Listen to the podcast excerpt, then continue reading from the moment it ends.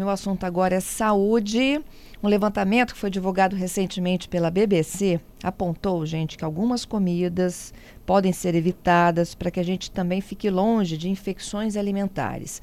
600 milhões de pessoas, segundo a Organização Mundial de Saúde, adoecem todos os anos devido à ingestão de alimentos que podem estar contaminados.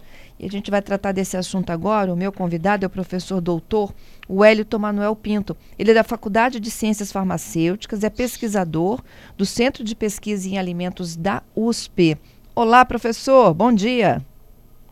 Bom dia, Fernanda. Prazer estar aqui. Eu é que agradeço. Professor, que alimentos são esses e o que, que a gente precisa de saber para tratá-los melhor?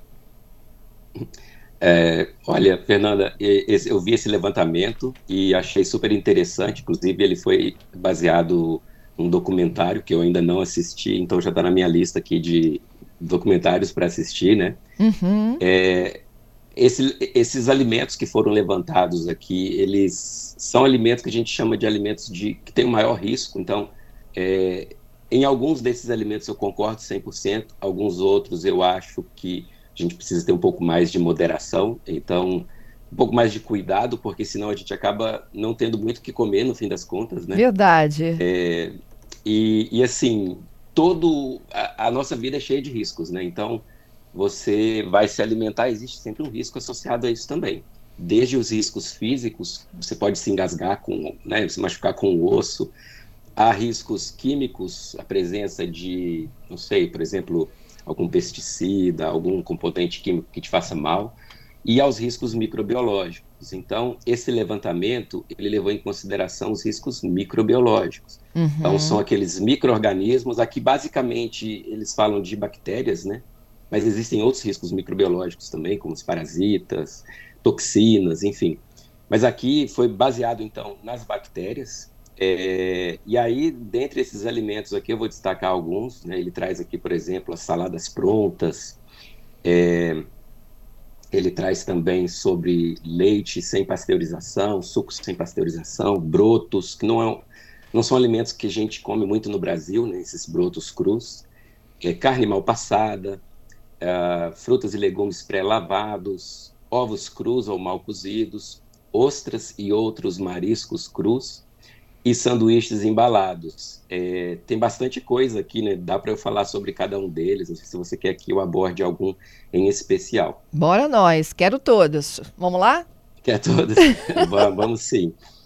É, então, o que ele trouxe aqui, que foi o primeiro, uh, quer dizer, ele não, a BBC trouxe, né? Ela dá até o exemplo de uma garota que ingeriu uma salada e, assim, quase morreu. É, a salada estava contaminada com uma bactéria que a gente conhece como Escherichia coli enterohemorrágica, ou a gente simplesmente chama ela de E. coli enterohemorrágica. E aqui vale-se uma correção até, porque uh, muita gente coloca, ah, E. coli é patogênica. Na maior parte das vezes, não. Todos nós temos E. coli no nosso intestino, e essas E. colis para a gente são comensais, inclusive elas podem até fazer bem para o nosso intestino. Mas essa particularmente que estava nessa salada que a garota comeu é uma, uma bactéria muito perigosa que pode levar à morte, né? e tanto é que essa pessoa até relata que vai ter que fazer diálise o resto da vida, ou vai ter que fazer um, um implante de rins, que é um dos locais principais que essa E. coli ataca. É, Assim, vale muitos adendos é, quando a gente fala sobre esses perigos, especialmente da E. coli hemorrágica, porque nos Estados Unidos parece que é mais comum você encontrar essa bactéria é, nos vegetais. Talvez tenha a ver com o sistema de produção deles, muitas uhum. vezes, inclusive traz isso na reportagem, né?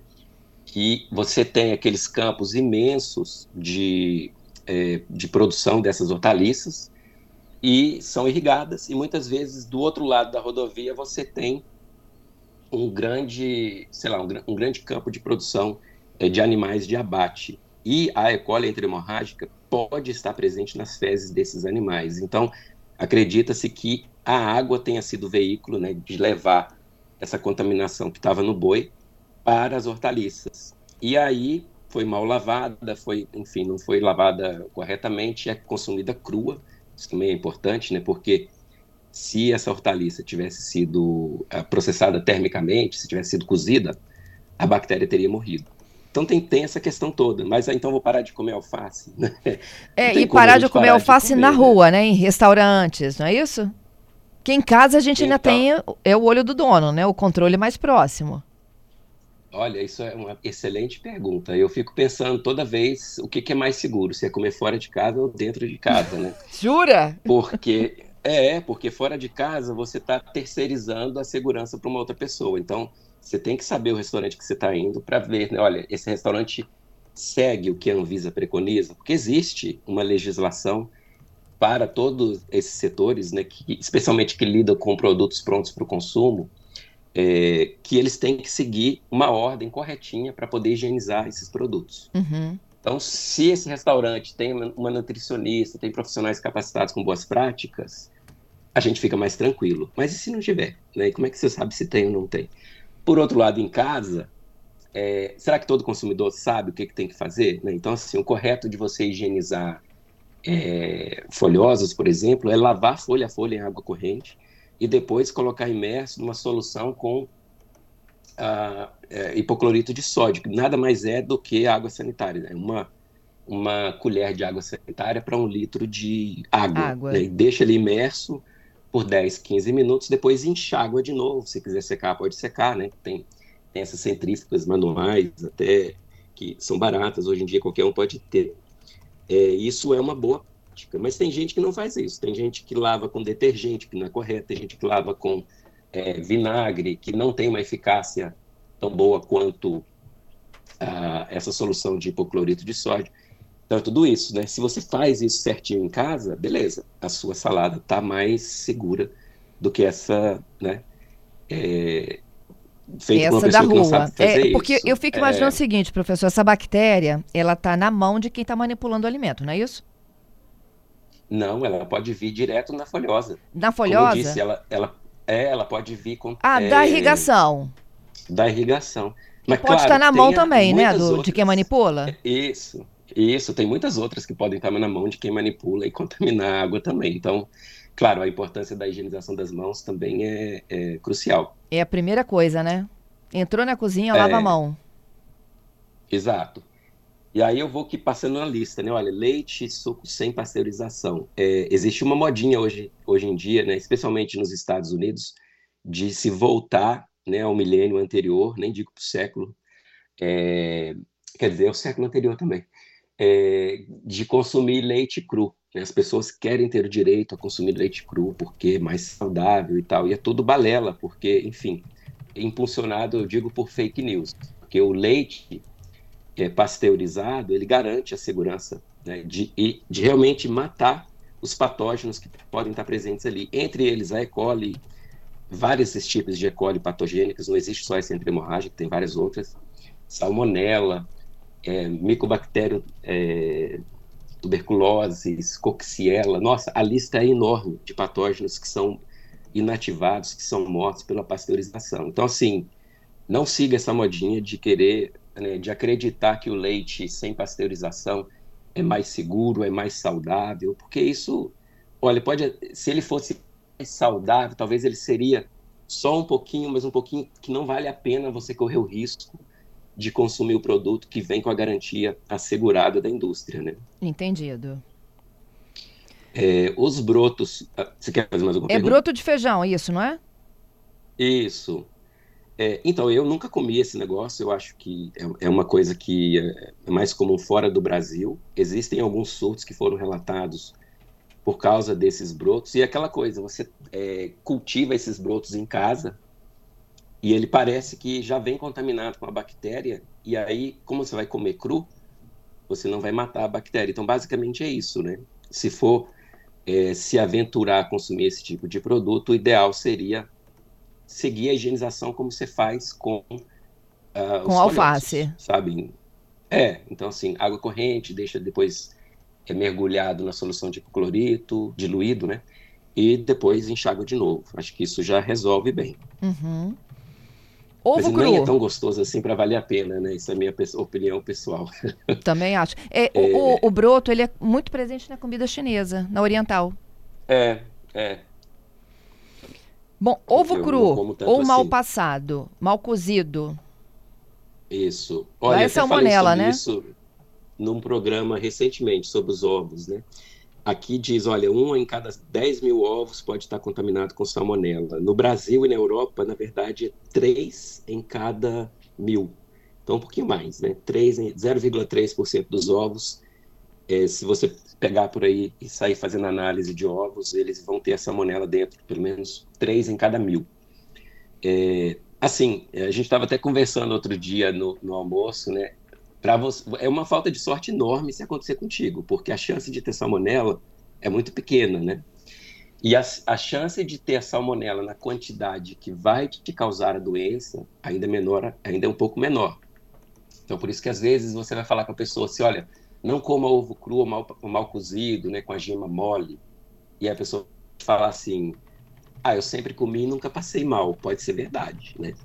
Mas pode ser mentira também. Ela pode ter passado mal e ter culpado, sei lá, o sanduíche, alguma coisa que ela comeu que não foi o ovo. Então existe esse risco e a recomendação é simples: é, é gema dura, né? É, clara e gema duras, obviamente. É, então o ovo cozido ele realmente vai eliminar a salmonela que vai estar presente ali. Então realmente aqui a gente está falando de salmonela. O, o calor mata, então? Mata, assim como também mata a própria E. coli interhemorrágica, que, que era a nossa preocupação ali na salada, né? Entendi. Ele, ele traz também carne mal passada, que eu acho que tem muita gente que gosta de carne mal passada. Nossa, e, e assim, o Brasil é o país do churrasco, né, notícias. né, professor? Exato. Então, assim, depende da carne mal passada. Eu, particularmente, não gosto, mas é uma questão minha, sensorial. Mas existe, a, existe carne mal passada e carne mal passada. Então, o que quer dizer isso? Bem, se for carne moída, carne de hambúrguer, em que você usou carne moída, você não pode comer essa carne mal passada. Então não existe essa, eu quero meu hambúrguer completamente rosa por dentro e tal. Esse daí tem realmente um risco muito maior. Por quê? Porque a contaminação por essas bactérias, especialmente a E. coli enterohemorrágica, ela vai estar é, na superfície da carne. Então, uhum. quando você moe essa carne e faz o hambúrguer, essa, essa bactéria pode ter ido para o interior. E aí, se você come esse hambúrguer mal passado, especialmente hoje em dia que está na moda esses hambúrgueres muito grossos, é, não existe uma garantia que essa bactéria morreu ali dentro. Entendido. Professor, vou dar uma paradinha aqui nessa nossa conversa. O senhor fica comigo. Eu só vou para informação de rede. Em um minuto a gente volta, tá bom? Perfeito. Fica aqui. Estou de volta aqui com o meu convidado, professor doutor Wellington Manuel Pinto, professor da Faculdade de Ciências Farmacêuticas, pesquisador do Centro de Pesquisa em Alimentos da USP. E a gente trata aqui, olha, gente, de comidas que você pode evitar para evitar também grandes infecções. A gente já tratou de assuntos que fazem parte do nosso dia a dia, gente. É a salada, se for mal lavada, que tipo de contaminação ela pode trazer, o leite que não é pasteurizado, é, falamos do ovo cru ou mal cozido, falamos dos brotos e agora, professor, volto com a carne de churrasco mal passada. A gente já deu exemplo aqui, né, dessa preferência do hambúrguer mais alto, que ele é cru por dentro.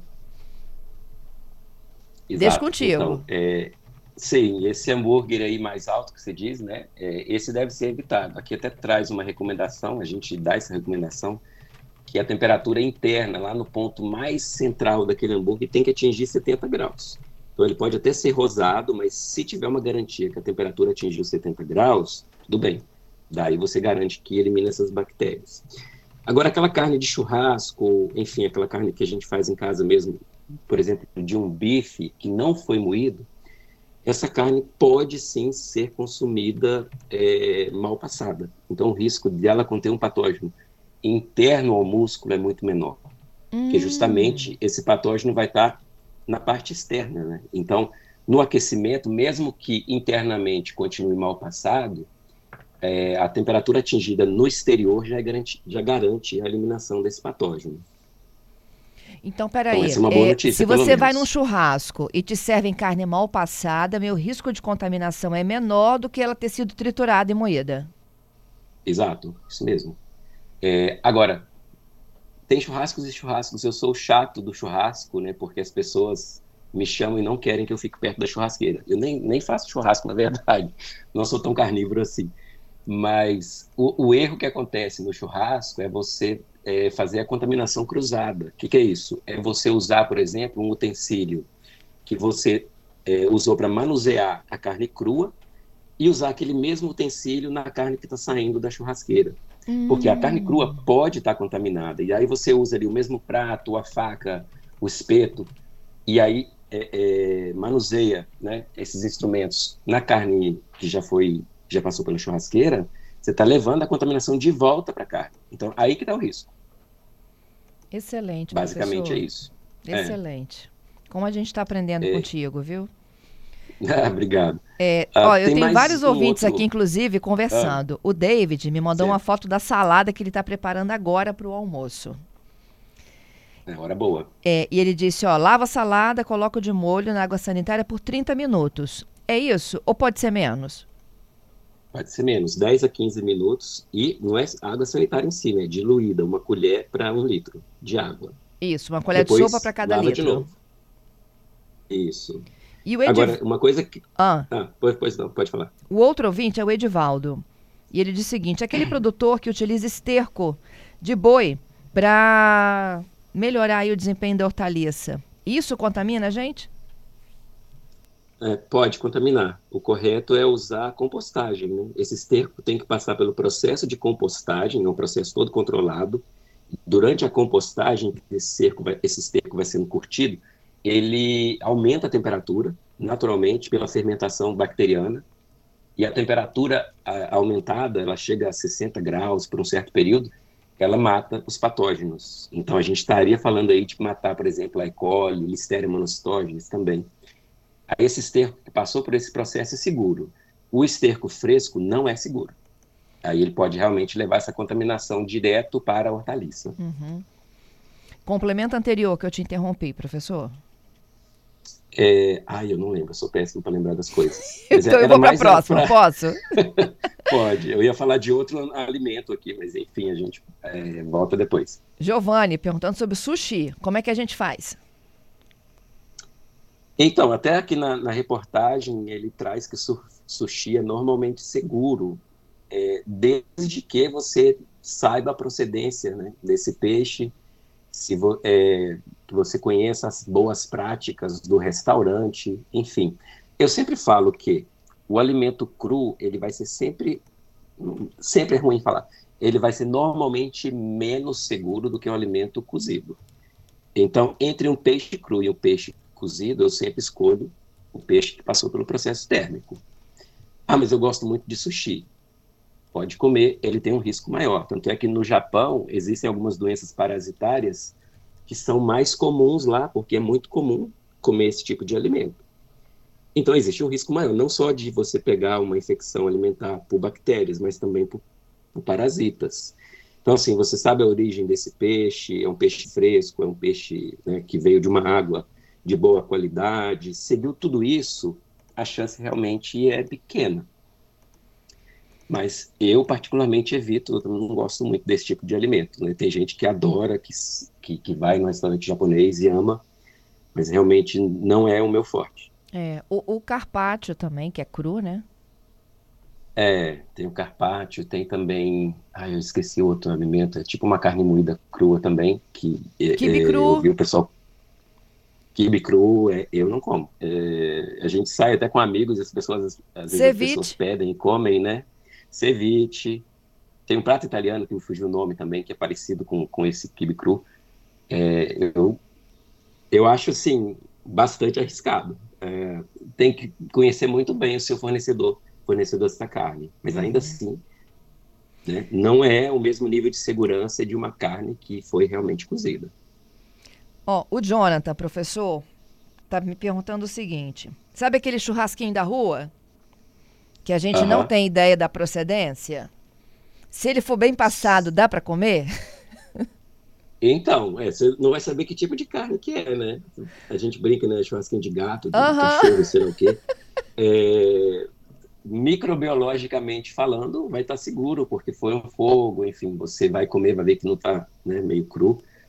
O problema é realmente se estiver cru. Eu sou o chato do restaurante. Se a carne vem um pouco crua, eu peço para voltar. É, enfim, é, realmente a gente conhece esses riscos uh, e tenta evitar, né? nem sempre a gente consegue. Isso aí. Tem mais, a Ângela. O congelamento hum. da carne eliminaria esses patógenos, os externos e internos? Não, não. não. Ah, inclusive, tem muitos estudos que mostram aí o pessoal indo lá na, no Polo Norte, no Polo Sul, e pegando o gelo, por exemplo, que está lá há milhares de anos, e eles conseguem recuperar os micro-organismos vivos de dentro daquele gelo. Então, uh, o congelamento não é indicado para eliminar micro-organismos, ele não é eficaz. Uhum. Ostras, professor, e mariscos de um modo geral? Esses, é, no levantamento aqui da BBC, traz como mais perigosos, né? Esses animais, eles são filtrantes. Então, o, o que acontece é que, é, para eles se alimentarem, eles deixam água passar pelo corpo e filtram, né? Então, o microorganismo que estiver presente na água vai acabar sendo concentrado nesse tipo de animal. Então, assim, tem que conhecer muito bem de onde está vindo, porque se ele for coletado numa área que tem contaminação fecal, esse marisco vai estar bastante contaminado também. É, e a gente não está falando só de E. coli, está falando de hepatite, está falando de norovírus, está falando de víbrio, uma série de patógenos que podem estar presentes nesses alimentos. Dito tudo isso, eu tenho amigos, amigas microbiologistas que, que dizem, olha, eu vou correr o risco e vou comer assim mesmo. Então é isso, a vida é arriscada, né? A gente escolhe correr os riscos que a gente quer. Então a é gente está sempre correndo risco. Então tem que ver se vale a pena. É, e por fim, professor, os sanduíches embalados, aqueles isso, que já estão prontos, né? É, esse eu gostaria muito de falar, porque, inclusive, na reportagem traz um erro, né? Que diz que todo mundo deve evitar. Bem, não é bem assim, né? O, o, o, perigo do sanduíche embalado, especialmente se ele leva frios, como presunto fatiado, queijo fatiado, é que é, é um microorganismo conhecido como Listeria monocytogenes, que é um microorganismo que pode causar aborto. Então, é, o sanduíche embalado, especialmente perto do prazo de validade, ou se passou do prazo de validade, ele tem o maior risco de ter esse microorganismo em alta população. É, é, e esse microorganismo ele só é problemático para mulheres grávidas, especialmente aí mais no fim da gravidez, é, e também para pessoas com sistema imunológico debilitado por alguma outra doença, por alguma razão. Então, essas pessoas devem evitar esse tipo de alimento, especialmente se ele estiver perto do prazo de validade. Não coma, porque é, bastam 100 células da Listeria monocytogenes para causar infecção e aí, assim, numa pessoa que está com o sistema imune é, é, debilitado, pode causar meningite, pode levar à morte, né? bacteremia, várias doenças terríveis. E na grávida ele pode causar o aborto. Então, assim, ele consegue, essa bactéria consegue atravessar a barreira é, placentária né, e infectar o feto. Então, é uma doença muito triste, muito terrível, e realmente tem que se evitar. E não diria não só esses alimentos, né, não, só, não somente os sanduíches embalados, mas também é, aquele produto fatiado no mercado. Ah, mas não pode comer então? É, é, a, minha, a gente está grávido aqui, inclusive, né? Então, a, a, minha esposa, quando a gente tem esse produto no, é, na geladeira e está lá algum tempinho, não sei quantos dias, eu falo, olha, não coma ele do jeito que está, coloca na, na frigideira, passa ele na frigideira e, e, e isso elimina esse patógeno. Então, esses sanduíches, né, esses frios do mercado, é, o problema todo está na fatiadora, porque a Listeria monocytogenes, mesmo que você faça uma higienização boa, você siga um, um, um certo nível de rigor na sua higienização, ela pode se manter é, viva. E o pior dessa bactéria é que o que funciona para outras bactérias não funciona para ela. Então, por exemplo, ela, ela resiste muito bem à temperatura baixa de geladeira, e, inclusive, ela se multiplica na temperatura de geladeira. Então, você põe o alimento na geladeira para ele conservar mais tempo. Se ele tem a listéria, como esses frios e sanduíche embalado, é, a própria salada pode ter também. É, essa listéria pode se multiplicar e atingir uma população tal que vai causar infecção se essa pessoa está nessas condições aí que eu disse. Uhum. Então, realmente, se você tem essas condições, você deveria evitar. Professor, adorei essa nossa conversa. Como é que a gente aprendeu hoje contigo, hein? Ah, obrigado. Eu também sempre aprendo, eu sempre dou uma revisada no material antes, né? É sempre bom. É um assunto que eu gosto muito de falar. Informações importantíssimas para a nossa saúde. Tudo de bom para o senhor, para o bebê que está chegando aí. Obrigado. E até uma próxima. Até uma próxima. Tchau, tchau.